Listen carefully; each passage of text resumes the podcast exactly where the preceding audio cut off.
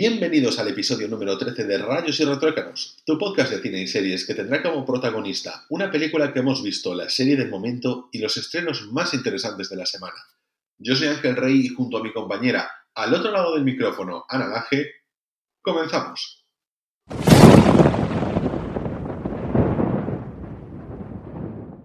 En esta edición del podcast vamos a hacer un top de las que consideramos las mejores miniseries mm, que hemos visto. De las miniseries que nos han parecido más interesantes, que nos han llenado más un formato que a nosotros nos gusta bastante porque a veces las series abarcan demasiado y las miniseries como que te quedan un poquito más acotado, pueden desarrollar más de lo que es una película, pero no te ves pues, obligado a esperar durante 3, 5, 7 años o un desenlace. Y entonces esa parte está interesante. Y bueno, comienza Ana con su top y, ¿qué nos cuentas en tu quinto puesto? Bueno, yo primero voy a decir una mención especial, ¿vale? Antes del quinto puesto, que es a la serie Paquita Salas, que aunque no sea miniserie al uso, sí que es cierto que tiene capítulos de muy poca duración y aunque tiene varias temporadas, eh, es una serie muy amena de ver y que yo casi puedes ver una temporada de, en una tarde, ¿no? Y luego Young Pope y The New Pope de Sorrentino, porque bueno, son unas eh, series que me han encantado. Vale, en mi quinto puesto he puesto True Detective, porque es una serie que me costó muchísimo ver, al final conseguí verla, me puse en serio y la verdad es que tengo que reconocer que es magistral y que yo me acuerdo que cuando, cuando estaba True Detective, eh, True Detective se habló mucho de la calidad de las series, de la calidad de las miniseries. Se, vio a Matthew McConaughey ¿no? en, en una serie. Y para mí, no sé si para el resto, pero por lo menos para mí fue cuando empecé a ser más y más y más consciente de que algo estaba pasando con las series y que ya no eran un, producto de segunda, sino, sino un producto de primera. Entonces, pues bueno, eh, como le guardo ese especial cariño debido a eso, pues la pongo de quinto lugar.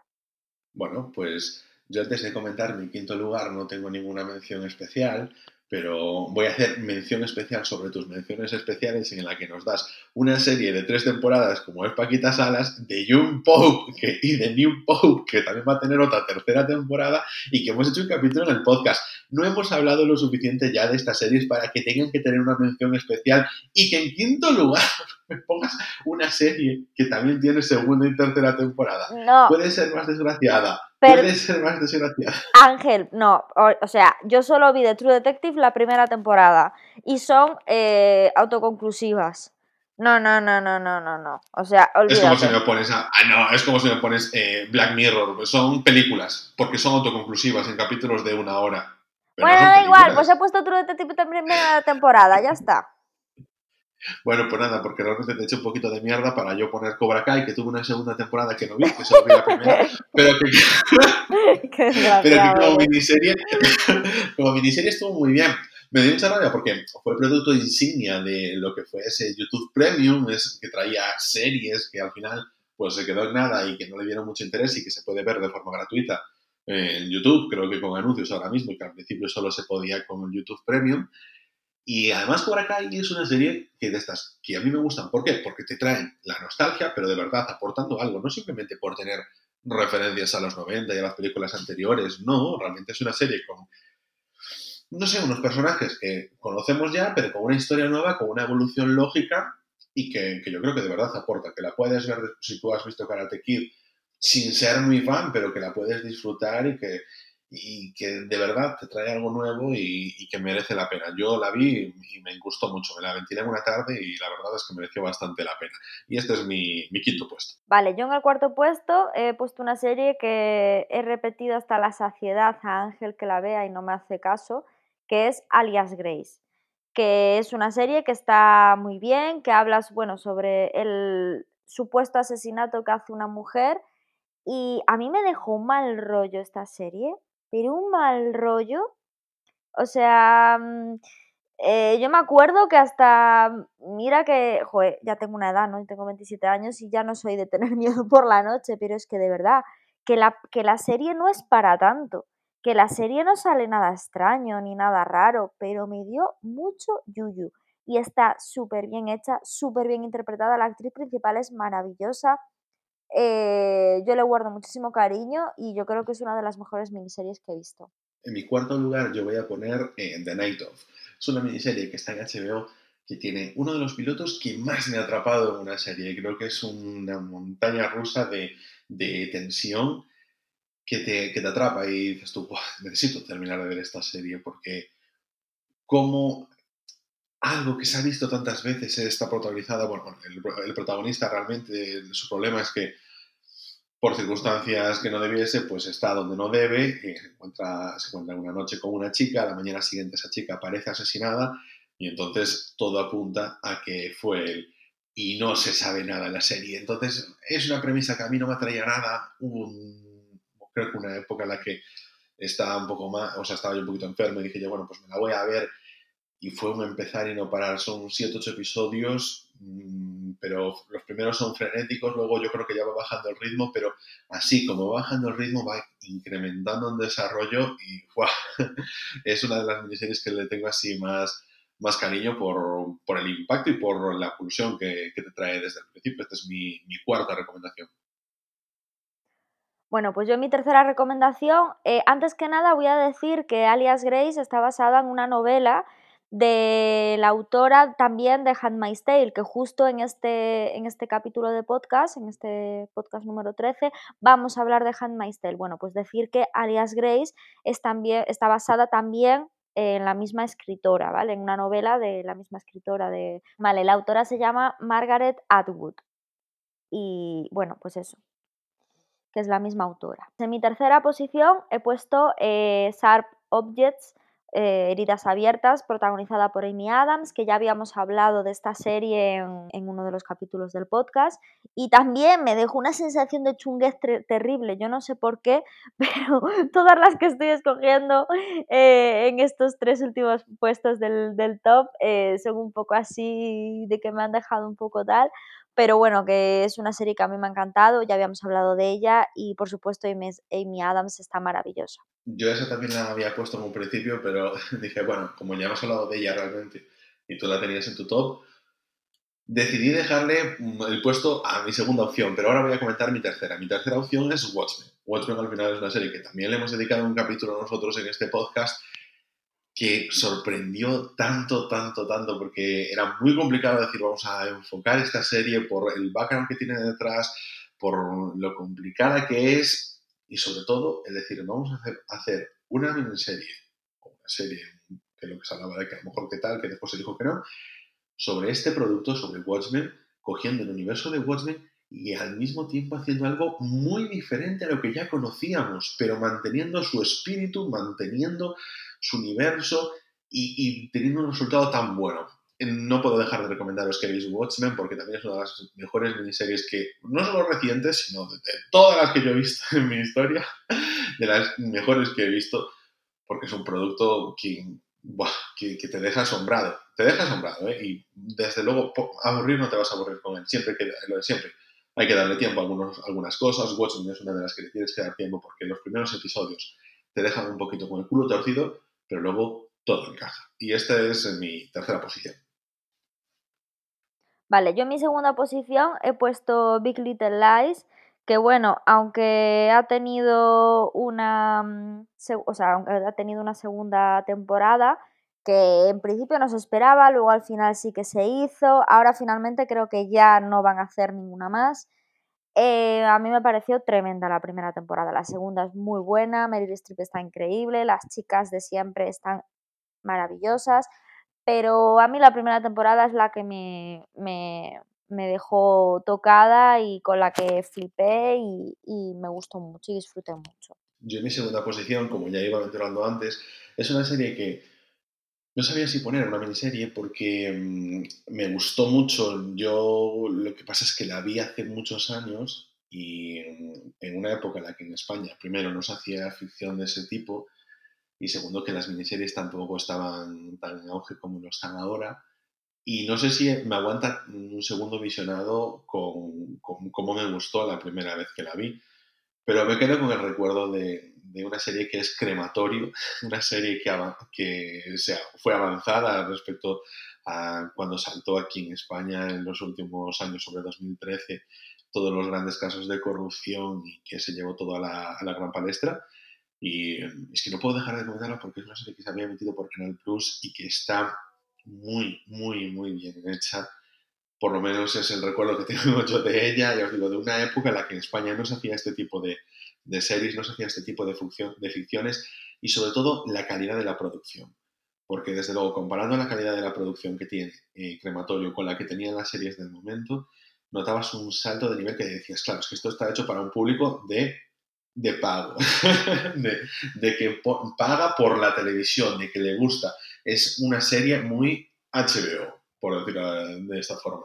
Entonces, pues yo creo que esa no tiene el crédito suficiente para lo, lo bien hecha que estuvo y lo importante que fue en la ficción española, pese a no tener el éxito de público que yo creo que merecía, precisamente por eso, por estar enfocado tanto a un público, entre comillas, más selecto, que eso también es esa parte de elitismo que tenían las televisiones de pago. Vale, pues yo en, en mi primera posición, en mi primer puesto voy a poner Watchmen, que tú lo has puesto en tu tercero, pero para mí, vamos, es un primer puesto eh, sin lugar a dudas. Es una serie que me dejó flipando, que disfruté muchísimo, que me parece redonda en todos los aspectos, que me encantó, que me costó lo que decías tú antes, un poquito entrarle, pero una vez le entras es una pasada.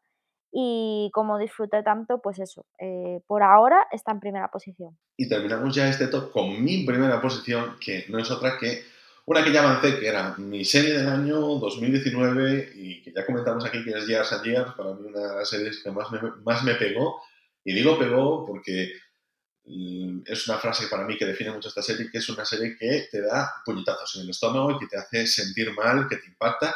Y a mí me llegó muy adentro, entonces para mí es la mejor miniserie que yo hasta el momento he visto y que le tengo un cariño muy, muy especial. Y yo creo que con esto ya damos por terminado nuestro top y pasamos a la película de la semana.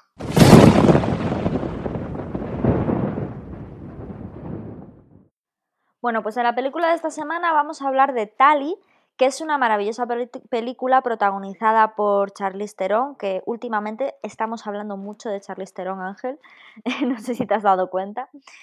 Bueno, pues es una película que no es lo que parece en ningún sentido y cuando crees saber por dónde va, eh, al final te sorprende, ¿no? O sea que no la veáis con. No os fiéis mucho de la sinopsis, ni tampoco de, la opinión que os pueda dar en, un primer momento, ¿no? Eh, yo creo que merece su visionado porque en, serio que sorprende y que sale por unos derroteros que yo creo que ninguno, por muy cinéfilo que sea, eh, se lo esperaba.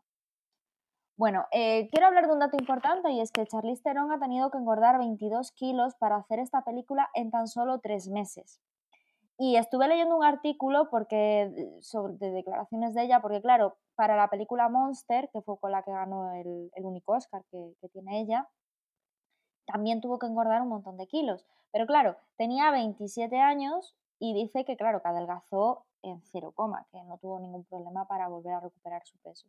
Pero que ahora tuvo que engordar solamente en tres meses, que tenía que comer un montón de azúcar, se tenía que levantar por las noches para comer y al final lo que empezó como un juego de decir, venga, voy a ser como un niño tomando gominolas y chucherías y disfrutando del azúcar, eh, al, final acabó siendo un trabajo súper cansado porque necesitaba hacerlo en un periodo corto de tiempo y sobre todo porque una vez eh, finalizó de grabar la película y tuvo que volver a recuperar su peso, al tener 42 años no perdió el peso tan fácil como cuando tenía 27 y el organismo pues al, ir más lento también es más lento a la hora de, quemar la grasa y, recuperar el, peso que tenía y sufrió una depresión de tres pares de narices. Pero también ella ha dicho, y me parece muy interesante este dato, que esto le ha servido a ella para ponerse en la piel de esa madre que llega un momento en que no piensa en ella en absoluto, ¿no? Que es lo que le pasa a la protagonista de esta película. Y que come y, y, hace las cosas simplemente por ansiedad y por inercia, sin pensar en las consecuencias, porque no tiene tiempo para pensar en esas cosas sin importancia. Entonces que un poco la puso aún más en la piel del personaje al vivir esta situación. Me pareció muy interesante. Bueno, pues ahora voy a hablar un poquito de lo que es la sinopsis. Eh, la protagonista es Marlo, interpretada por Charlize Theron, que es una madre con tres hijos el último recién nacido, que recibe un inesperado regalo de parte de su hermano, una niñera para que le ayude por las noches. Al principio le parece una, extravagancia, pero Marlo acaba teniendo una relación única con eh, Tally Mackenzie Davis, una joven niñera amable, sorprendente y en ocasiones difícil. Bueno, y con esto ya podemos decir que comienzan los spoilers. Hola a todos. Hola, papi. Hola. Uh, uh, a ver esa sonrisa. ¿Una sonrisa para papá? Sí, una sonrisa para papá. Ah. Hola. Pizza congelada, qué bien. Em, creía que nada de maquinitas. A mí no me importa, pero fue una regla tuya. He llamado a la niñera esa. ¿Ah, sí? Sí. ¿Ah? ¿Por? Ah, no, bueno, es que es Craig quien va a pagarla. Nos lo va a restregar por la cara. Tienes razón, lo cancelaré. Tú a lo tuyo, yo ya me quedo aquí, preparo más café y no dormiré nunca más. No, no, no lo decía por eso. Es que... ¿Estás bien? Niños, ¿mamá está bien? No lo sé. Viene a las diez y media.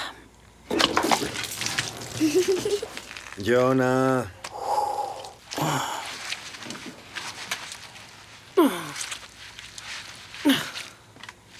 Mamá, tienes el cuerpo raro.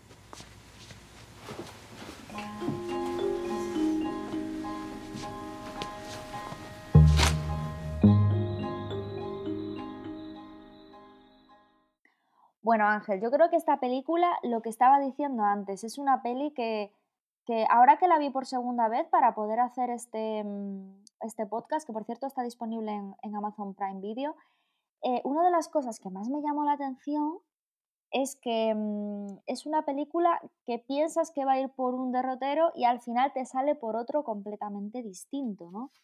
Y cómo trata lo que es el agotamiento mental y físico de una madre pero sin, sin, hablar más de lo que es la maternidad. Es decir, habla de la maternidad con un realismo tan increíble, porque hay muchas veces que a las mujeres, por decir que, madre de Dios, estoy cansada, no puedo más ya con el niño, con la niña o con los niños, no puedo más, es que necesito desconectar.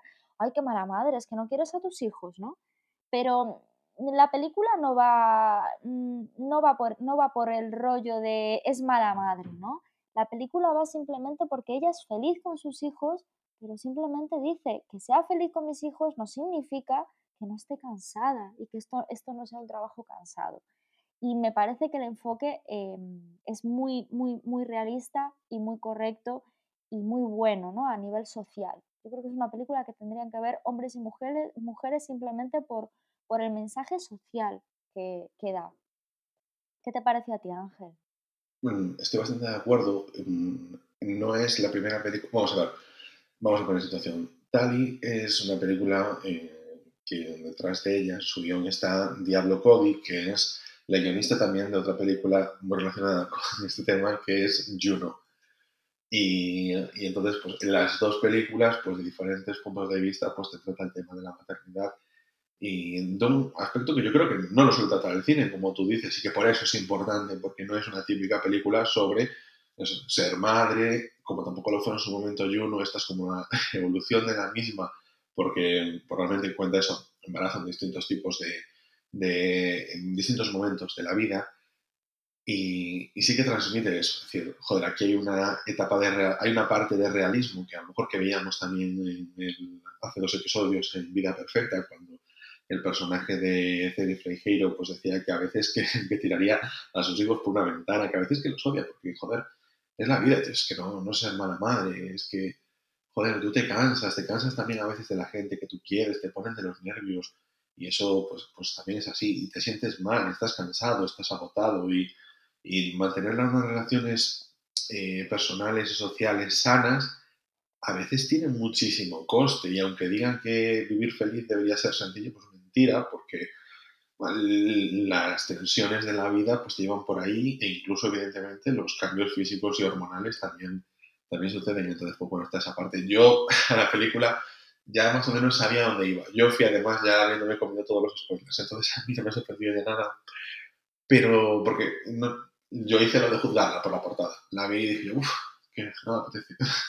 y luego escuché una reseña, ah, o sea, vi que un chico que yo seguía, pues hacía una reseña sobre la película y, y la verdad me pareció súper interesante lo que contaba de ella y dije, jolín, eh, pues que tonto una vez más, yo aquí juzgando los libros por la portada y cuando la vi, pues aunque sabía lo que iba a pasar, pues me sorprendió porque se trata, se lleva muy bien. A mí me, la película me, me, dejó muy, muy contento. O sea, con esa sorpresilla de haber visto algo bonito, pues, pues es un drama es que la y todas esas cosas. Pero vista así, leyendo la sinopsis, transmite pereza. O sea, da pereza. Bueno, vale, sí, van a hablar de la maternidad, van a decir que qué dura es la maternidad, tal y igual.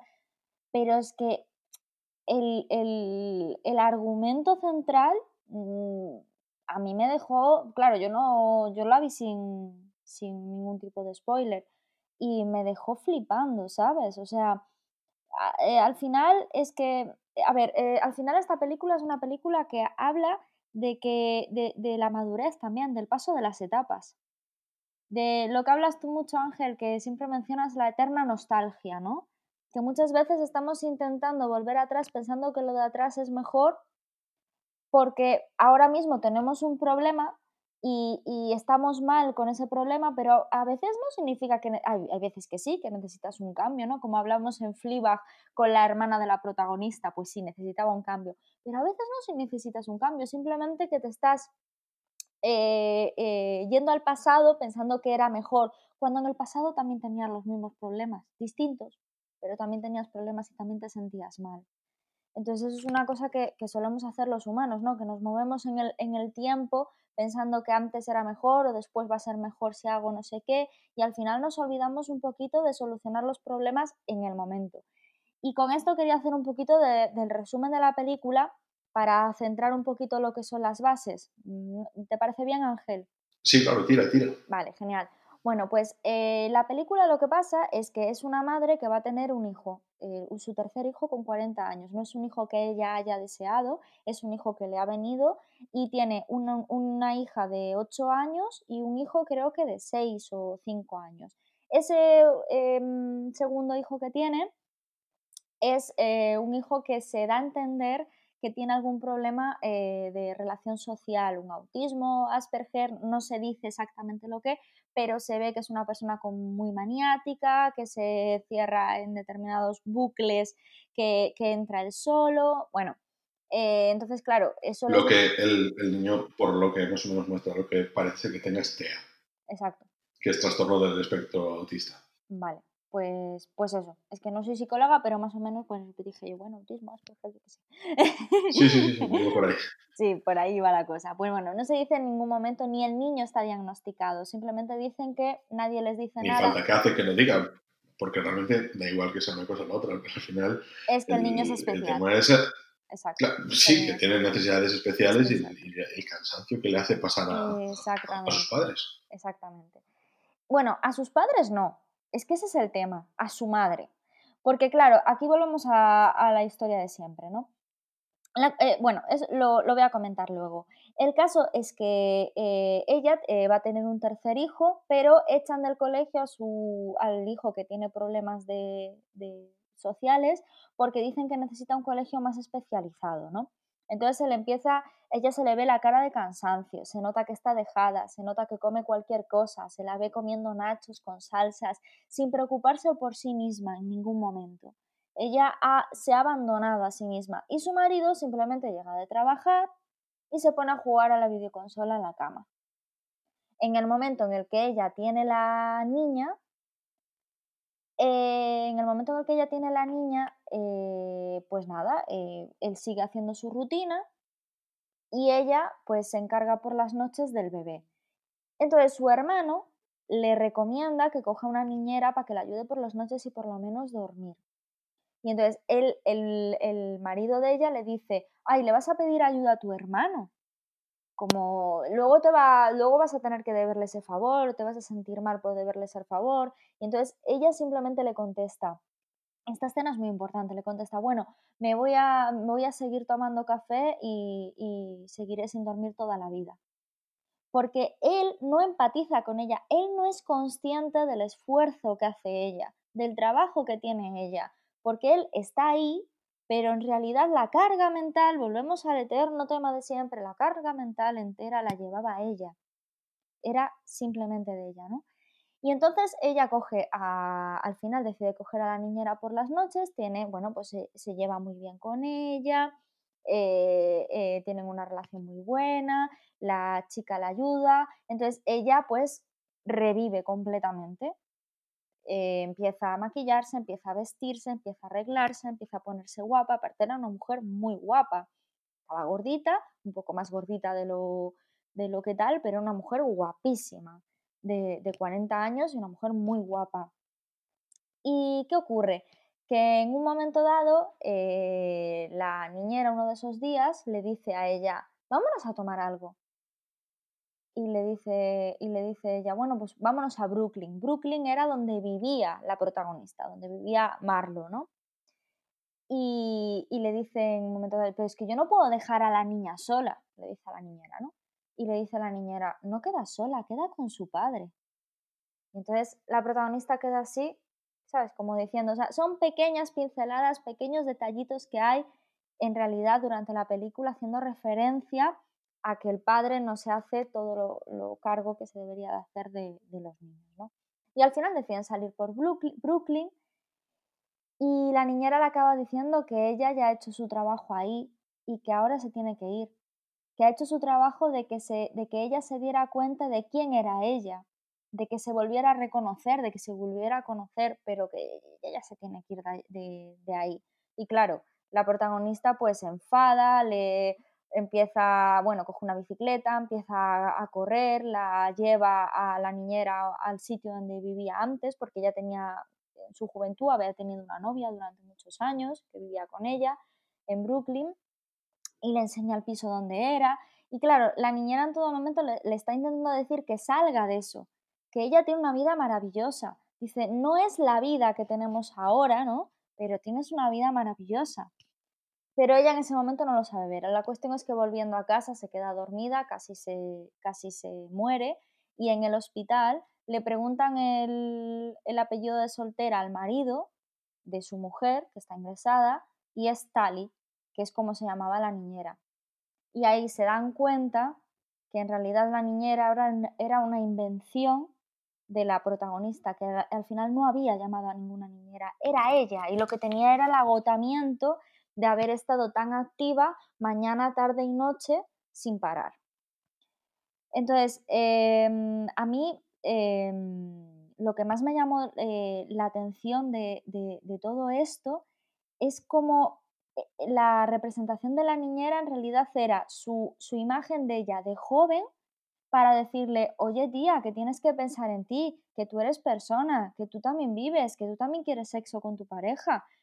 A ver, que está muy bien lo de tener hijos, pero eso no significa que como, bueno, pues como, como dice a veces, ¿no? El mensaje de, uh, tener hijos es una basura, ¿no? Si a ti te gustan los niños y tú eres feliz con tus hijos, ¿qué problema hay? Simplemente estás en otra etapa, disfruta de ella y aprende a llevarla y quizás necesitas una niñera para llevarla, ¿no? Me pareció súper eh, interesante ese concepto de que no se criticara la maternidad, sino que se enseñara un poco a decir, tienes que asumir que es otra etapa y si eres feliz con ello, aprende a adaptarte. Y a poner en valor, a poner en valor la carga mental que supone la crianza.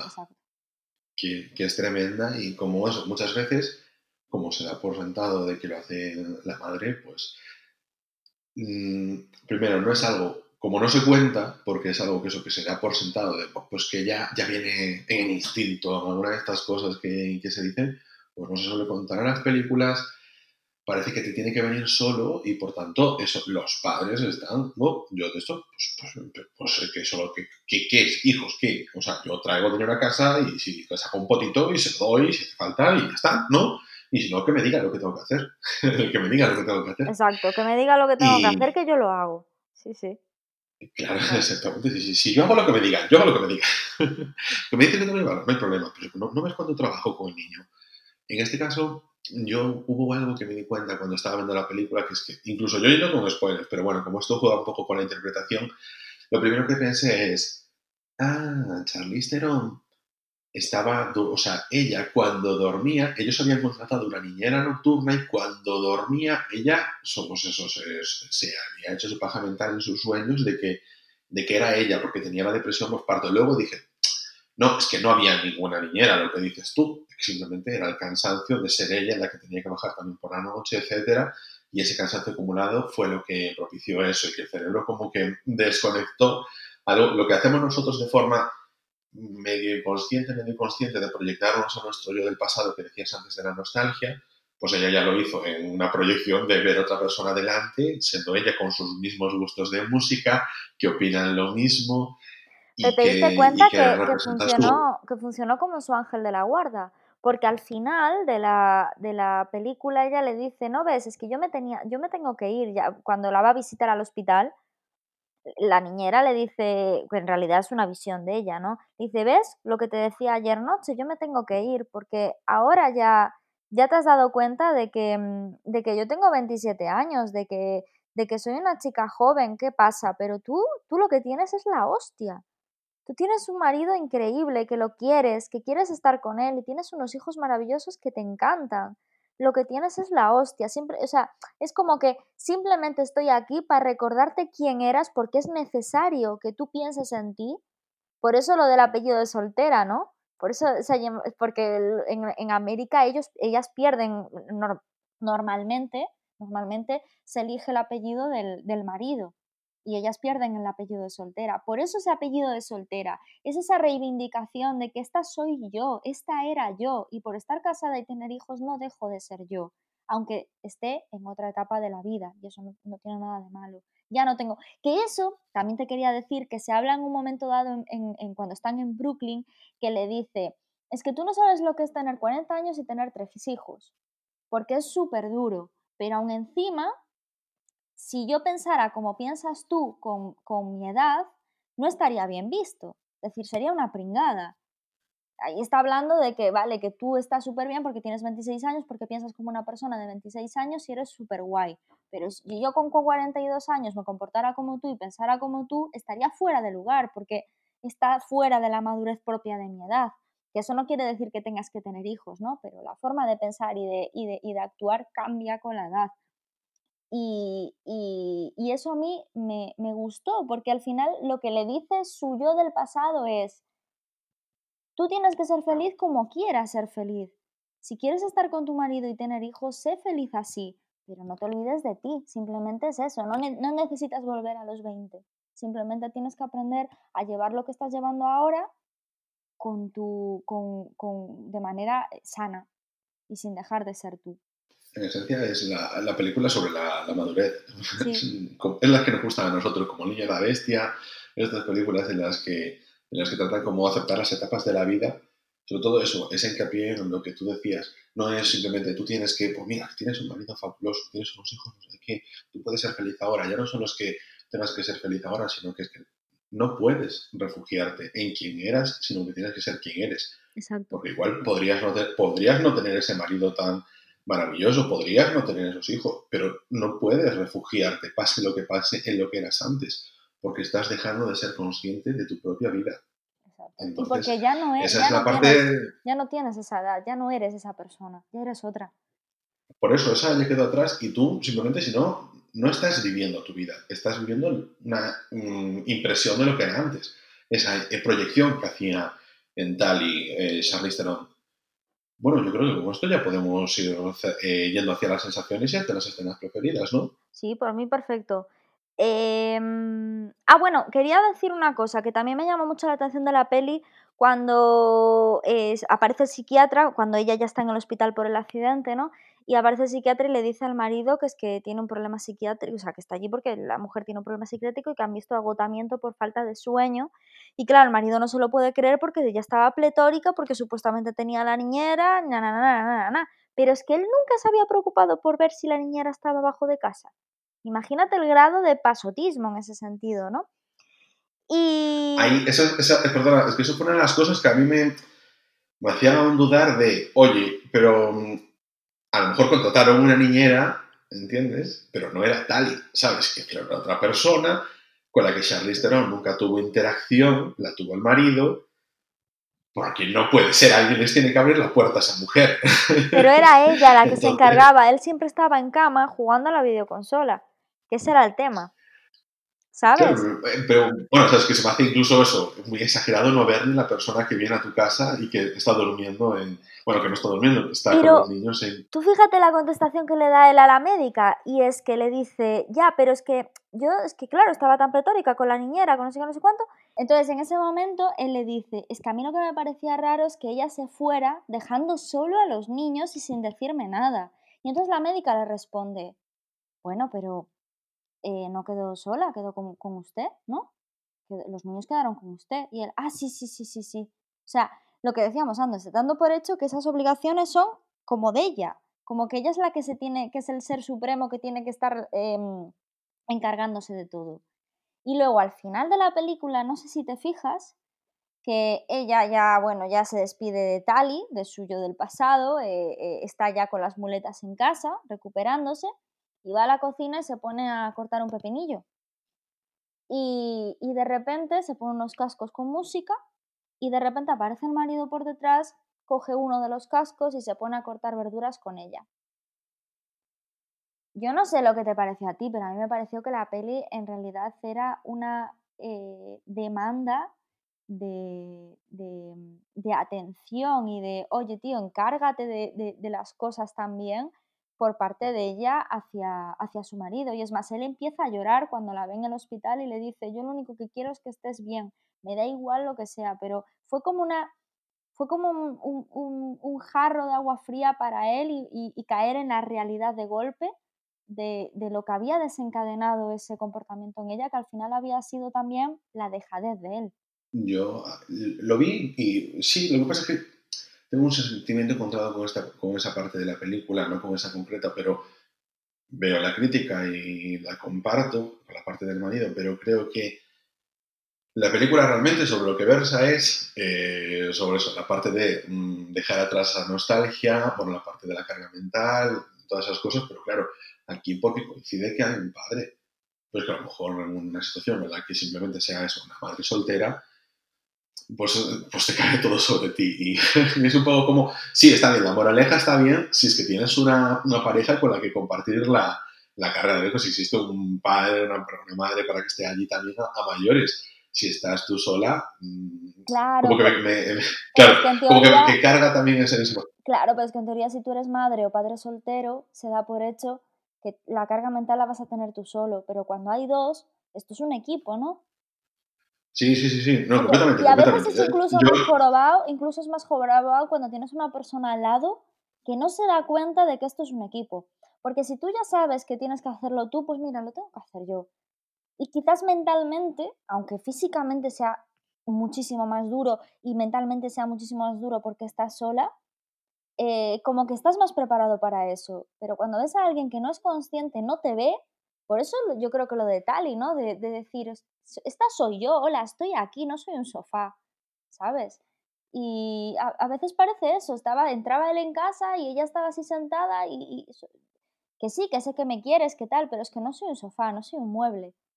Soy una persona, ¿sabes? Como el, como el matrimonio, eso, volvemos otra vez a la vida perfecta, es ese símil. Exactamente. De esa relación de pareja que no, no estaba, estaban viviendo en piloto automático. Exactamente. Exactamente. Y eso no significa que no se quieran, que no se respetan y que no deban seguir juntos. Porque al final ellos se dan cuenta, él cae en la realidad y decide seguir con ella y decide seguir su vida y ella se da cuenta de que es feliz con sus hijos. Con su hijo con Tea, con su bebé, con su bebita y con su hija y con su marido. Pero, oye, eso, a veces hay que cambiar cosas. Los cambios no tampoco son tan malos. A veces parece que son un fracaso, pero no, los cambios no son malos. Bueno, pues venga, eh, sensaciones generales. ¿A ti te gustó la peli, Ángel? No, no me gustó. Claro que me gustó. Digo, yo 20 veces que me gustó. ¿No te gusta la peli? sí, me gustó mucho. Eh, más nada, por eso, porque es una película de, madurez. No es sobre eso, la historia de cómo sufre alguien y luego se reconcilia con su pareja. Y tal. No, no, ah, aquí. Eso sería horrible, sí, sí, sí, sí. Sí, exacto. Cambio, aquí eso te cuentan una historia sobre quererse uno mismo, sobre la madurez y sobre todo eso, de, estar, dejar la nostalgia atrás. Y creo que es una peli muy para este tiempo en el que parece que a ver, no quiero hacer yo un disclaimer generacional, pero que parece que nosotros los millennials pues siempre tenemos que tirar por una nostalgia incluso que, que, ni siquiera nos afecta a nosotros, haciendo recuerdos de cosas que ni vivimos de los 80, etcétera, como todo este audiovisual que nos intenta meter a nosotros dentro. si tú de pequeño no jugabas con una recreativa, o sea, la jugaste un poquito, pero chao, no, es, no, eres, no eres adolescente cuando se juega con recreativas y cosas así, ni cuando tenías esa vida idílica, ¿no? Cuando tú estabas en el instituto ya había móviles, redes sociales y había bullying, o sea, no era un tiempo tan, tan idílico como quieres mantener. Y yo creo que estamos viviendo eso, una época en la que hay muchísima carga de intentar meter nostalgia por todas partes y aquí pues te hacen esa parte ya de verdad. Oye, mira, nostalgia de los lejos, todo eso, ok, es un producto, pero esto es como te afecta de verdad, en que no te deja evolucionar, en que no te deja ser tú mismo y vivir en el día a día. Eso es la mejor parte de la película. Mm, mi escena preferida es precisamente cuando están por Brooklyn, todo ese momento las dos juntas, porque es cuando dicen, no, no, no, es para Charlize Theron como eso de repente coger un recuerdo y meterse dentro de ese recuerdo y revivir ese recuerdo. Y bien, al mismo tiempo, cuando están en el bar, cuando está ese chico que le gusta eh, Mackenzie, Mackenzie, por cierto, aprovecho para hacer una recomendación que también está en filming, serie Halt and Catch Fire, que está increíble en esa serie, buenísima. Y, y jolín, ahí es cuando dice, no, es que ya está, tengo que salir de esto porque realmente ya no estoy viviendo mi adolescencia, no estoy viviendo mis 27 años. De verdad, mm, tengo que dejarlo porque me hace daño y entonces esa, esa es mi, escena preferida. Bueno, pues a mí mis sensaciones generales han sido muy buenas, me ha gustado mucho. Eh, yo me esperaba un poco lo que decía Ángel de una historia que, que tal, que cual, y que luego pues eso, que se da cuenta de que ella tiene toda la carga mental y se reconcilia con su marido. Y no, la peli no es eso. La peli va mucho más allá. Lo que decía Ángel es un poco tipo El niño y la bestia, es una película de madurez, ¿no? Y mi escena favorita es la final cuando lo que decía antes, que estaba ella cortando verduras y se pone los cascos y entonces él viene, se pone el casco con ella y empieza a cortar verduras como diciendo, venga, somos un equipo y esto lo vamos a hacer juntos porque para eso estamos juntos, ¿no? Eso, eso me gustó porque al final eh, seguirán pasando las mismas, las mismas em, y las mismas, pues, pues con los colegios de su hijo con TEA y los mismos problemas y agobios con sus hijos y el mismo cansancio, pero no se lleva de la misma manera. Bueno, pues esa fue mi escena favorita y yo creo que nos ha quedado un análisis muy chulo. Yo creo que con esto, Ángel, podemos pasar a la serie de la semana. Esta semana vamos a comentar una de las series que se posicionó, mm, o que mejor se posicionó en el año 2017, y no es otra que eh, The Handmaid's Tale, que se tradujo en España como El cuento de la criada. Es una serie que, mm, bueno, provocó muchísimo, muchísimo interés en la gente, que provocó muchísimo revuelo y que tuvo un impacto en la cultura popular enorme. Y todo el mundo podía identificar la serie por el vestuario, por esas, esa especie de cofias, no sé si es la palabra correcta, que llevaban las mujeres de, esta república ficticia que es Gilead, y, esos atuendos con, capa roja, esa servidumbre, ese, ejército de, sirvientas que tenían dentro de, de Gilead y que se ha hecho muy mainstream. Eh, sobre todo 2017-2018 fueron unos años donde destacaron poderosamente las manifestaciones del 8 de marzo y entonces eh, Dejando este es una serie que creo que entró en un tiempo muy bueno. Quiero decir, si se hubiese estrenado quizás hace 10 años, no hubiese tenido ni la mitad del impacto que, tenía, que ha tenido ahora. Y si se hubiese estrenado este año, tampoco a lo mejor hubiese tenido tanto impacto. Creo que el timing ha sido muy bueno. Es una serie que ha distribuido en nuestro país HBO, pero es una de las series insignia de la plataforma Hulu, que es así más reconocida en Estados Unidos, y es una adaptación de, del libro del mismo nombre de Margaret Atwood, que mencionó antes eh, Ana dentro de su top de miniseries con Alias Grace y, y, que bueno, que realmente esa primera temporada nos ha impactado a todos muchísimo porque era muy sólida, una adaptación muy buena, muy potente, más allá de lo icónica y de lo iconográfica que podría llegar a ser, pues eh, destacaba por su calidad y bueno, como ya iremos comentando, no ha sido eh, seguida por su segunda y tercera temporada a nivel de calidad y de interés. Pero vamos a resumir un poquito de qué va la serie antes de empezar a hablar con spoilers y sobre la situación de The Handmaid's En un futuro distópico donde se ha implantado una dictadura fundamentalista, una joven se ve forzada a vivir como una, como una concubina para dar hijos a su señor. Tras el asesinato del presidente de los Estados Unidos y la mayoría del Congreso, se instaura en el país un régimen teocrático basado en los más estrictos valores puritanos. Los Estados Unidos de América desde ese momento pasan a ser conocidos como la República de Gilead. En esa nueva sociedad, la mayor parte de los valores modernos occidentales han quedado desterrados. La mujer pasa a un segundo plano, siendo prácticamente un objeto cuyo único valor está en sus ovarios, pues hay un problema de fertilidad en Gilead. Esta, como decía, es una adaptación de la novela de Margaret Atwood, que fue muy destacada durante, después de su estreno y que llevó también a hacer que Margaret Atwood publicase una segunda parte que se llamaba Los Testamentos, que así como la segunda y la tercera parte del cuento de la criada no han tenido tanto éxito de crítica eh, como lo fue también eh, esa, primera novela.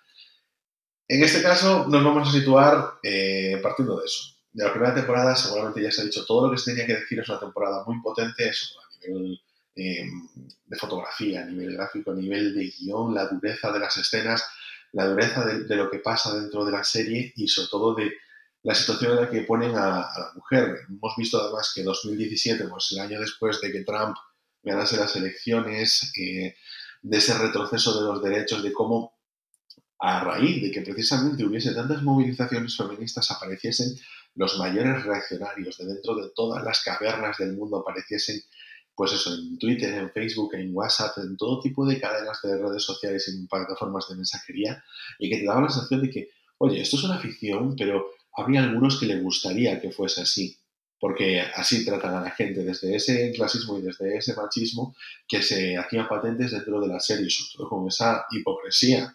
Dentro de la serie se veía bastante esa diferencia de Hombre, por supuesto, nosotros nos mantenemos con esos valores religiosos por encima de todo.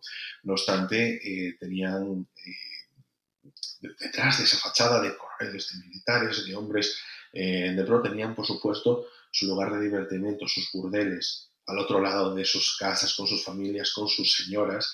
Y a pesar de que todo era de valores puritanos y de esa institución eclesiástica que regía todos los aspectos de sus vidas, pues como pasa a día de hoy, como le pasa a todos esos señoros que tanto se quejan de todo, cualquier cosa que se diga, realmente donde viven es en la hipocresía de, de creerse mejor que los demás, de querer dar una imagen y al mismo tiempo ser también, por el otro lado, una persona mezquina, una persona egoísta, una persona que no es capaz de respetar eso mismo que predica para él mismo.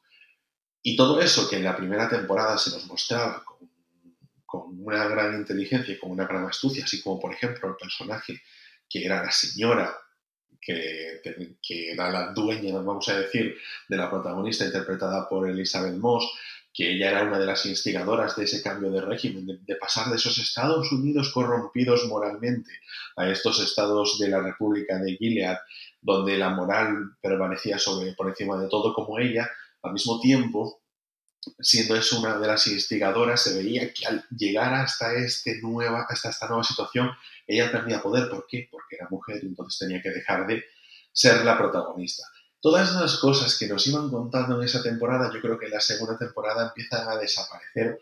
Y antes de empezar a grabar este episodio, me lo decía Ana, que estaba bastante desilusionada por, los derroteros a los que había llegado eh, The Handmaid's Tale. Ana, ¿tú hasta dónde llegaste con The Handmaid's Tale actualmente? Yo vi las tres temporadas que han salido.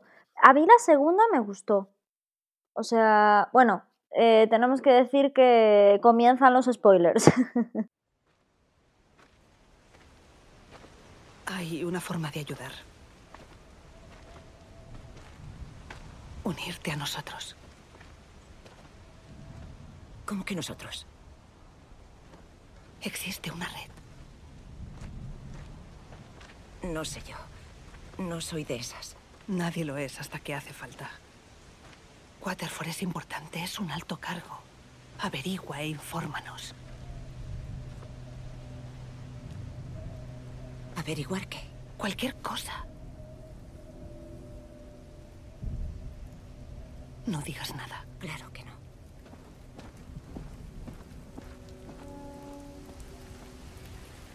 ¿Existe un nosotros?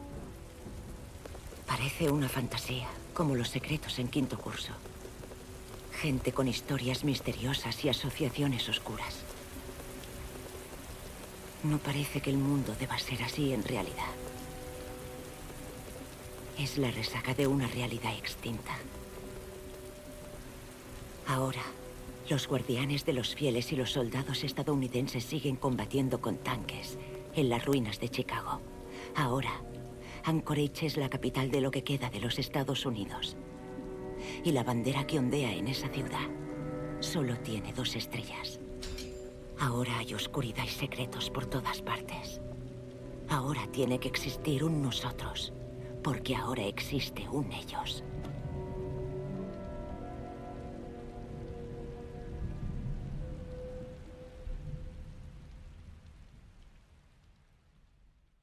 Bueno, eso que a mí es una serie que a mí me, me, ha, me, ha gustado, la primera temporada, la segunda temporada me gustó, sobre todo ese momento en el que consigue sacar a su hija y se la llevan, ¿no? Y, sale la, la, otra chica, no me acuerdo el nombre, la que le, le el clítoris, y consigue volver a, a estar con, en Canadá con su mujer. Y mm, eso a mí me, me, gustó mucho, pero la tercera es que no entendí nada. O sea, es que es darle rizar el rizo y rizar el rizo y rizar el rizo. O sea, yo creo que esta serie tenía que haber tenido tres temporadas y punto pelota. Y a mí esta tercera me ha decepcionado muchísimo. No sé si te ha pasado igual o... ¿Tú has visto las tres temporadas, Ángel? No he terminado la tercera y ahí quería llegar yo. Así, yo, sabes que lo dije mucho, para mí en 2017 hubo dos series que fueron las mejores del año, que fueron eh, The Handmaid's Tale y Big Little Lies. Sí. Y me decepcionó muchísimo cómo la segunda, pues bajó ese listón y no, empecé la tercera y, y no, no, la continué. Y, y, la empecé y me quedé seguramente en el segundo capítulo, no lo recuerdo muy bien, pero me da la sensación como que tenía todo ese background en la primera, que se contaban todas las cosas, con, como que, que había unos muy buenos cimientos y que la segunda ya estaba, pues bueno, vamos a organizar la revolución, a ver cómo huimos, que sí, jolín, que la parte de eso, por ejemplo, estaba eh, una de las compañeras, una de estas chicas que habían, eh, ¿cómo se llama?, exiliado eh, a las minas, toda esa situación, pues... Esa es joder, la que luego bien, escapa, pero... esa es la que luego escapa con la Exacto, hija. Exactamente, pero ¿Qué pasa? Se me hacía que la segunda ya era una serie que se estaba eh, recreando en el sufrimiento de los personajes. Horrible, sí, tal sí, cual, tal cual. Claro, que no, que, que no me parecía que quisiera llegar a sitios y contar cosas con ese sufrimiento, sino vamos a mostrar sufrimiento porque esto gustó en la primera temporada, esa crudeza y todo eso, porque en la primera temporada, yo creo que lo hacen además lo hacían con más elegancia, Sí. pues estaba esa y te dejaba súper turbia. Sí, sí, la primera temporada te dejaba con, con un agobio encima, con, cuerpo. con muy claro. mal cuerpo, cosa que la segunda y la tercera a mí no me dejó con ningún mal cuerpo. O sea, han perdido no, esa hecho, a, a, mí me, a, mí me, Claro, a mí me dejaba con la decepción. Sí. Entonces, sí. eso es lo que pasaba. Pero la primera temporada, yo recuerdo cuando fue la primera escena de la primera violación que vemos al personaje de, a Fred, de a Elizabeth Moss, es que tiene otro, en The Fred es en castellano, pero Ofred es en inglés, ¿vale? Porque es, eh, esto es súper obvio y decirlo es un poco tonto, pero para que se justifique el hecho de que lo haya tenido que pensar. De Fred es porque significa de Fred, Fred es su amo, y Ofred es de Off, Fred, también de, de, su amo, que es eso, Fred. Y... Sin, espero no haber dicho ninguna tontería ahora mismo, porque esto en mi cabeza funcionaba, pero no estoy seguro si, si es así. Y entonces, claro, vemos la primera violación que, que realizan como esa escena súper turbia, porque está eh, la mujer de la que antes hablábamos, una señora que, buah, que me parece uno de los grandes personajes de Handmaid's Tale, que esperaba que tuviese más desarrollo en estas temporadas, y lo tiene, pero me parece más flojo. Y que está con ella, con la cabeza de, de Fred en, en sus piernas, y, y, su, y, el marido de ella está violándola y esa situación, esa escena que es dura, pero no se ve típica violencia de violación en películas, pero, pero al mismo tiempo es súper violenta. Sí. Y, y, cómo se consigue con toda esa sutileza que lo hace la, la serie, yo creo que es, es sutil, eso es violento y sutil y al mismo tiempo justificado. Y en las otras no, es que parece tortura por tortura y, y se me hacía más cansado y sobre todo eso, ya no encontraba yo El sensacionalismo de la serie, yo creo que les ha perdido. sí, sí, sí, sí, sí, es cierto, es cierto. Y, y sobre todo que tú antes decías, no sé cómo acabará, porque no sabes cómo iba a acabar, porque, uff, llegado a ese punto donde está esta sociedad, pues no te esperas que sea como, a mí que me pilló un poquito de improviso, al final de Years and Years acaba como una especie de medio revolución y yo no me esperaba que al final de, de Handmaid's hubiese una revolución que fuese capaz de derrocar a los nuevos Estados Unidos de América convertidos a la República de Gilead. Esto no sé cómo acabará, pero creo que acabará simplemente en que este personaje escapa y que y que a lo mejor salta alguna costura por un caso de corrupción o interviene otro país, pero no se acaba todo, simplemente es un final abierto dentro de esta situación porque el mundo ha cambiado y no tiene por qué volver a ser lo que era ni dejar ni que se caiga esa república de Gilead por la acción de un personaje porque me parecería un poco excesivo dentro de la narrativa que estaba siguiendo. Es que a ver, ella que ella no se fuera en el camión con su hija, es que es ridículo. A mí, ¿sabes? En la segunda temporada, al final, ¿te acuerdas? Que ella se quedara ahí para lo que decías, lo que dices tú ahora, representar una revolución, es que es ridículo. Es que es ridículo. y en la tercera, en la tercera temporada se ve súper ridículo. Es que me da la sensación de que buscaban tener ese personaje de convertirla en una heroína de acción. vamos a traer aquí a la revolucionaria de Brea que va a traer con su... Porque eh, creo que en la primera temporada también, donde estaba esa imagen súper potente, cuando se iban ellas eh, después de, del apedreamiento, eh, que iban todas las mujeres juntas, y era una imagen súper potente. Y digo yo, wow, wow, wow, que te dejaba súper encendido. Incluso a lo mejor te gustaste si fuese la segunda, porque como que tengo ahí esa mezcla de de algunos capítulos. Pero, pero en ese momento dices tú, vale, bien, que te miras así a la cámara y, dices tú, guau, potente, fuerte. Pero no, pero no, porque creo que el, se convierte, se centra más, o sea, no sé, me recuerda más algo a estilo Homeland, ¿no? En plan, pues ahora hay que escapar de esto, las argucias para escapar, cómo derrocarlo, todo eso. Horrible. Y eso a mí ya me hace, perder el interés. A mí me hubiera gustado más que al final de la segunda temporada ella obviamente se tiene que ir, o sea, tenía que ir con su hija. ¿Qué haces dejando a tu hija? ¿Tú qué sabes si va a llegar, si no va a llegar? ¿Sabes? Porque tampoco tienes la garantía de que vaya a llegar a su destino. ¿Te quedas con esa intranquilidad? No sé, me pareció absurdo, después de tanta preocupación por tu hija y coges a la veña, yo me quedo aquí. Y yo, yo hubiera visto más lógico irse a Canadá y desde Canadá estar, eh, cambiar un poco, como hizo Ray Donovan, ¿no?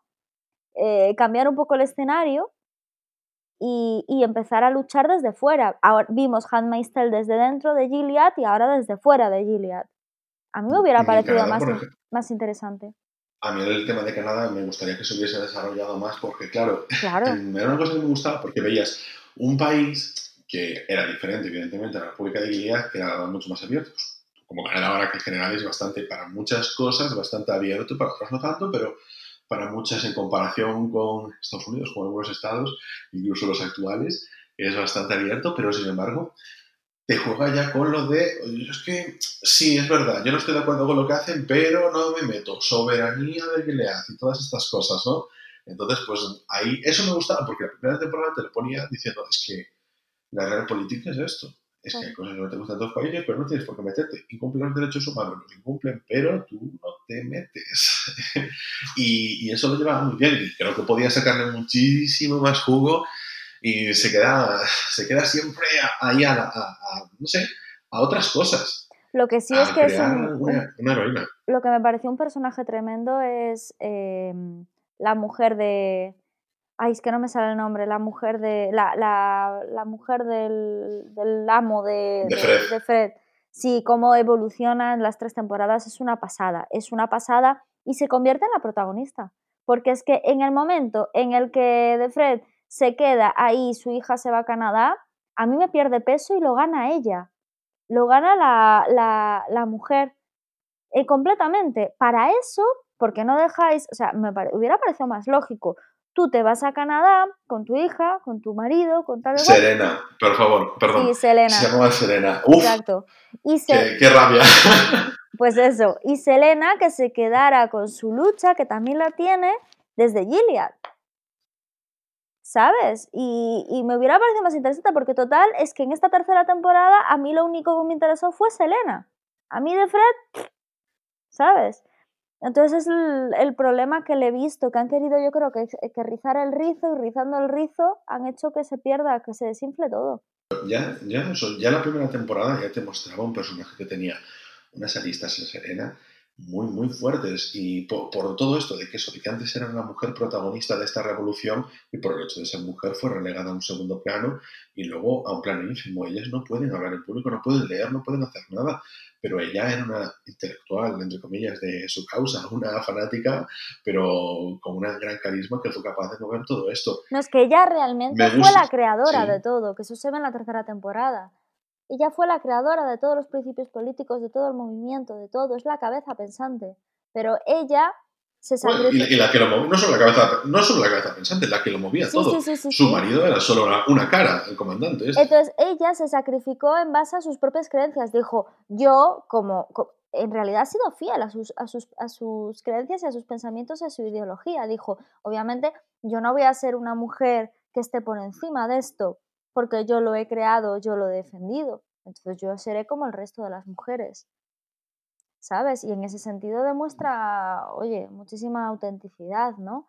Y mm, ya te digo, a mí en esta tercera temporada me, me, me, llamó más la atención ella que de Fred, sin lugar a dudas. Pero es que sin lugar a, dudas. Otro personaje que, bueno, a ver, evidentemente es una serie donde aquí de verdad las que destacan son los personajes femeninos, porque ya miras tú, el comandante, joder, a ver, hace una mala actuación, pero claro, adolece al lado de, de Elizabeth Moss y de, no sé cómo esta chica que tenía así un nombre, Ivanka, no, bueno, voy a buscar ahora un momentito, pero eh, la que hace de, de, Serena, pero luego también estaba esta chica Samira Wiley, que es Moira, que era la, la amiga, que también lo hace súper bien, pero mí hay personaje que me encanta porque me parece brutal esa actuación. y, que, y que, hombre, la tía Lidia. Ay, buenísimo. El personaje de Andal. Es que es, otro nivel. es que, uff, es una capacidad de... yo, esa, esta mujer tiene lo que yo decía eso de, de, actores como Brian Cox, que se come toda la pantalla cuando ella está ahí. Entonces, que ella está, vamos, ahí tremenda. Y, eso se come toda la cámara, joder, es que me parece muy buena.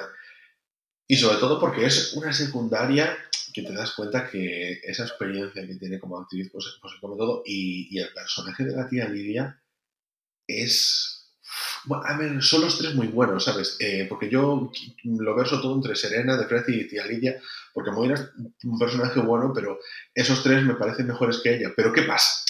Que de esos tres, para mí el mejor personaje es el de Serena, pero después es el de Tía Lidia, porque sí, sí, sí, decir, de, Fred no me causa tanto, tanto como, tantos sentimientos como ellas dos, porque Tía Lidia te juega mucho con es que soy una torturadora, puedo sacarle un ojo a una de tus compañeras, puedo ordenar un apedreamiento, puedo ser una torturadora y al mismo tiempo soy maternal contigo. Con la misma cara que hago una cosa, te, desfiguro la cara. es que me parece soberbia. Entonces, eh, ese juego que tiene ese mismo personaje, no, no, es que sostenga la, serie, porque para mí quien sostiene la serie, evidentemente, son Selena y Nefer, pero es, es, como que algo que dices tú, si esto está en notable, el notable alto se lo está subiendo ella con su personaje, que realmente no tiene, no tiene tanto, no tiene tanto peso como realmente lo que le ha sacado esta mujer con su actuación, que, es muy bueno. Es muy, muy bueno. Y la segunda temporada tiene, tiene más peso, pero... O sea, tiene un peso diferente, pero esperaba más, esperaba más, que tuviese ahí más rollito porque wow, eh, no sé, por, ejemplo, a mí el que me importa bien poco es Luke, cuando está el marido de... nada, me da por saco exactamente todo lo que le pase, porque joder, está bien y, no, no, me queda nada por el estilo. Lo que pasa es que a mí me yo quiero más serena, yo quiero más serena. Joder, pues a ver, pero porque tiene un personaje agradable, tiene un personaje majo, eh, que te causa simpatía. Pero yo quiero saber más de Serena, ¿sabes? Esto es como cuando estábamos viendo Señor de los Anillos y está Frodo de repente subiendo al Monte Destino, pero están salvando Minas Tirith. Y, yo, tú quieres Minas Tirith, y el anillo sí, ya has visto mucho del anillo. Tú quieres más chicha. Y todo el personaje, todos los flashbacks que tenían de cómo se creaba la, en la República de Gilead y yo ya aquí voy entrando con... Es que no tengo una escena preferida en ese sentido, sino que tengo muchas que son todos esos flashbacks de cómo van contando ese, ese crecimiento de la República. Ya entramos directamente, si no tienes nada más, no sé si tienes algo más que comentar, pero si no, ya entramos directamente con escenas no, y sensaciones. Sí, sencillamente nada, que, que ella se queda en Gilead precisamente para intentar sacar a su otra hija, ¿sabes? Cosa que eh, es prácticamente imposible. Y, y, ya te digo que lo, que lo que dije antes, que a mí me hubiera gustado que ella hubiera salido y que esa lucha por sacar a su hija la hiciera desde fuera, con, más fuerza y más apoyo que desde dentro, que al final la, primera de cambio pueda acabar ahorcada yo lo vi un poco, un poco sin sentido, pero bueno, a ver ahora, yo tengo curiosidad por la cuarta temporada. Yo te animo a que veas la tercera, Ángel, porque yo tengo curiosidad por la cuarta temporada, porque termina con el personaje de Serena muy, muy, muy, muy interesante, la verdad. El final del personaje, ojito, cuidado, ¿eh? No te lo esperas. ¿Y tu, ¿y tu escena preferida? Mi escena eh, preferida, pues, de la serie en general. Sí. Uf, qué difícil. Yo creo que quizás cuando quema la casa, Serena, y cuando hacen ese poder eh, femenino entre las dos de, decir, venga, que, nos llevamos mal, tenemos ideas distintas, eh, tenemos em, ideologías distintas, pero al final somos mujeres y tenemos que defender nuestros derechos, ¿no? A mí eso me mola mucho. Yo como antes iba... Es que estaba comentando que a mí realmente mis escenas preferidas son las de los flashbacks, porque una que tengo yo súper grabada es de la segunda temporada, que es la escena de, de cuando hay ahorcamientos. Uf, porque es así que mm, yo cuando empecé la segunda temporada dije con muchas expectativas y esa dije, ¡guau! Qué, qué, subidón! Qué, qué, escena más impactante! Y esto es Tale puro. Luego ya no cumplió tanto, pero creo que es de las que tengo así más grabadas y también las de, la de cuando estaban para el apedreamiento. esos momentos eso es horrible. Sí, sí, sí, Uf, súper tensos. Entonces, claro, al final que yo las que te quedan súper grabadas son estas escenas súper duras que no estaremos nosotros cansados de ver películas bélicas donde salen tiros, destripamientos, lo que sea, películas de terror donde salen los sesos de la gente por un lado y por el otro, y sin embargo estas escenas son muchísimo más molestas y sin embargo pueden ser mucho más cotidianas de lo que parece, mucho más cotidianas de lo que mejor son las otras.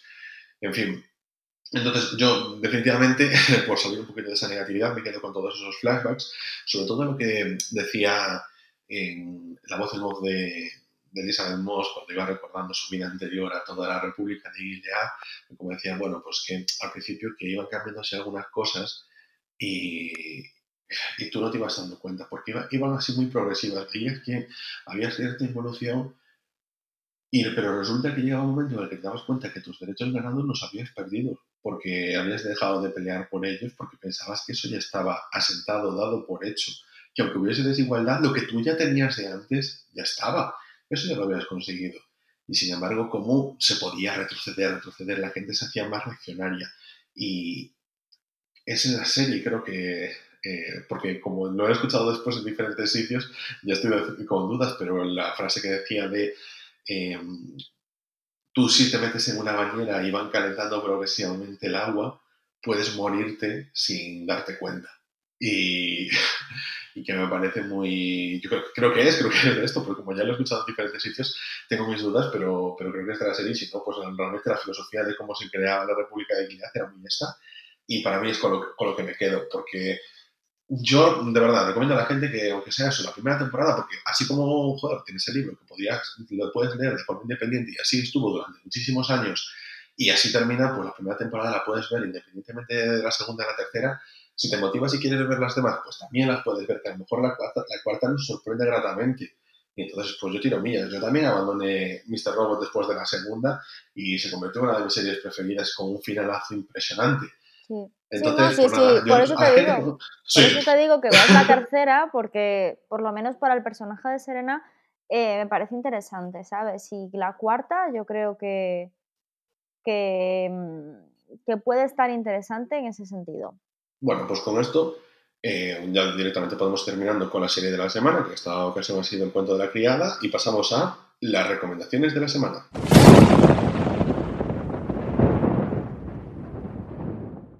en las recomendaciones de esta semana me voy a traer una película que no es precisamente un estreno, ya tiene sus años, que es Do the Right Thing de Spike Lee, que en España se tituló Ando que debas, que hace referencia a una frase de Malcolm X, no quiero decirlo mal, creo que es Malcolm X, y, y es una película que yo había visto hace mucho tiempo, pero como yo sentía que era la única persona que la había visto así entre mis amigos, pues nunca tenía con quién comentarla.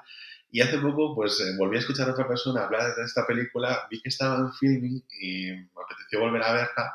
Y bueno, pues nada, es una de estas eh, obras de Spike Lee de, de hace años que, que, yo creo que saca lo mejor de él, que es esa parte satírica que tiene, ese humor eh, particular, que es así irreverente y tirando mucho con, con, la ironía, con un poco con, esas exageraciones en los personajes, pero que, que mola mucho y a mí me, me gusta, sobre todo, evidentemente, pues envuelve toda esa pátina de crítica social que tiene Spike Lee, jugando siempre con el racismo en primer plano y, bueno, en este caso pues se trata de de Bedford, que es uno de los barrios más humildes de Brooklyn, y allí pues conviven varias familias negras, eh, hispanas y de diferentes nacionalidades y etnias. Y bueno, pues uno de los protagonistas es un chico que es un repartidor de pizzas y que va viendo cómo eh, existen las tensiones diferentes entre la, gente del barrio, pues porque se establecen diferentes tipos de discursos de cómo el racismo se ceba con esas poblaciones pues desde la parte reformista, una parte más radical, y como siempre hay esas diferentes, eh, esos encontronazos dentro de, digamos, un mismo grupo, una minoría, que decir una minoría ya de hoy para hablar de negros o de hispanos es una tontería, pero bueno, pues como se ha venido diciendo mucho tiempo, pero no tiene que ser así. Y, la verdad es bastante interesante, porque cualquier persona que haya ido a una asamblea o que haya visto algún debate entre gente que en teoría pues, eh, está del mismo lado y resulta que tiene unos debates mucho más encarnizados que con sus opuestos, lo entenderá. Entonces es una película bastante interesante y aprovecho porque la he visto por la mañana para recomendar en Filming una película que es también un clásico que es Robocop, esto no lo tenía en el guion, pero eh, no voy a dejar de hacerlo porque creo que es muy infravalorada para realmente la chicha que puede tener esa película y lo, y lo bien hechita que está. Eh, entonces, no bueno, dejo esas dos recomendaciones. Eh, Do the Right Thing y Robocop, las dos en Filming, que es nuestra, para mí, mi plataforma favorita ahora por el cine que tiene. Vale, genial. Pues me ha gustado tus recomendaciones, Ángel. Eh, sobre todo la de Robocop, porque es una película, la verdad, que le guardo mucho cariño por el tema de que, de que la he visto en casa muchas veces. Bueno, pues yo voy a hablar de Magic Mike, que está disponible en Filming. Es una película de Steven Soderbergh y os voy a decir la verdad, yo cuando veía eh, había, o sea, lo típico GIF que te mandaban de unos tíos haciendo striptease, ya salía el Channing Tatum de primero y se veía ahí a Matthew McConaughey y tal. Y yo decía, ¿esta peli de dónde será? Y el otro día andando en filming eh, vi que, bueno, pues que estaba, ponía Magic, vi la de Magic Mike y vi el que, bueno, que era Channing Tatum que salía ahí en, en un local de striptease. Dije yo, anda, todos estos GIFs que llevo viendo durante todos estos años era de esta peli. Y me dispuse a ver la película y la verdad es que me ha molado. Es decir, a mí me ha parecido una buena peli, una peli súper entretenida. Eh, está muy guay y tengo ganas de ver la segunda parte, la verdad y, a mí me moló. Así que bueno, em, sí que es cierto que estuve viendo que, un poco está basada, porque creo que está producida por Channing Tatum, y está basada un poquito en la vida de Channing Tatum antes de ser actor, porque él bailaba en un club de striptease, ¿no? Entonces no es una biografía ni mucho menos, pero sí que está basado un poco en ese periodo de su vida cuando tuvo que, que bailar hasta descubrir que, lo que le gustaba y lo que se le daba bien era el mundo actoral. Bueno, pues os leo la sinopsis. Mike, interpretado por Channing Tatum, un joven que persigue el sueño americano, tiene varios trabajos, pero el que más dinero y satisfacción le proporciona es el de stripper en el Esquisite, un club de Tampa para mujeres regentado por Dallas, interpretado por Matthew McConaughey. En ese mundo, Mike introduce a El Niño, interpretado por Alex Pettifer, un joven al que acaba de conocer. Allí el niño descubrirá un trabajo donde todo es alcohol, mujeres guapas, sexo fácil y dinero rápido, en suma. un mundo adictivo, pero, pero peligroso. Bueno, pues esta es mi recomendación de esta semana y yo creo que con esto eh, ya termina mis recomendaciones, Ángel. Yo no me dejo más que apoyar la, la recomendación de Ana y de la segunda película. Si no, la, si no la vais a ver, porque creo que no está así en ninguna plataforma, que yo la he tenido que ver por otros métodos, por lo menos buscad en YouTube una de las, la, de las coreografías que tiene Channing Tatum, que son muy buenas y que tiene ahí cuando está al principio de la película eh, haciendo bricolage y se pone ahí con, la musiquita que está muy bien. Eso es de lo mejor de la película. Y con esto le podemos dar por terminado. Esto ha sido todo por esta semana. Esperamos que lo hayáis pasado muy bien. Os avanzamos que la próxima semana traeremos al podcast una película que ha sido muy especial para mí, para mí porque esa es de las primeras que sentimos esa conexión de ¡guau! ¡Qué cosa más interesante acabamos de ver! Que es Magical Girl, que es eh, una película española que no sabemos por qué no es súper conocida, porque es súper potente como película. Y también eh, vamos a traer la serie Love, Death and Robots, que son bastantes cortos, pero vamos a traer lo mejor de ella, que es una serie de estas de Netflix, la tenéis ahí disponible, y que tiene unos cortos muy interesantes, algunos no tantos, pero otros que son muy potentes. Eh, hasta entonces, recordad que estamos disponibles en Spotify, en Evox. Ahora sí, sí, en serio, ahora estamos en Evox ya sin ningún problema, en Apple Podcast y en casi cualquier aplicación de podcast. Podéis contactar con nosotros en hola arroba o escribirnos en cosas en, en arroba la cuenta oficial del podcast en Twitter. Yo soy Ángel Rey. Y yo Ana Laje. Y nos vemos en siete días aquí mismo en Rayos y Retrócanos, el podcast.